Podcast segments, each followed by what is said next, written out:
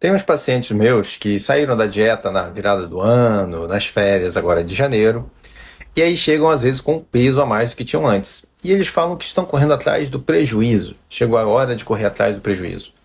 Pensa bem, por que, que você vai correr atrás do prejuízo? Você não tem que correr atrás do prejuízo. Você tem que correr atrás do resultado. O prejuízo você já teve, que foi ganhar peso.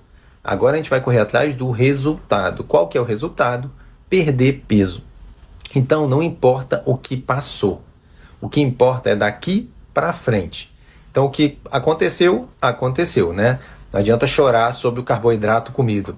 O que você pode fazer agora é voltar para o foco, voltar para a dieta, organizar a sua rotina, planejar as suas refeições e voltar a se alimentar corretamente, tomar os seus suplementos, equilibrar o seu metabolismo, perder peso e chegar no resultado. Vamos juntos? Espero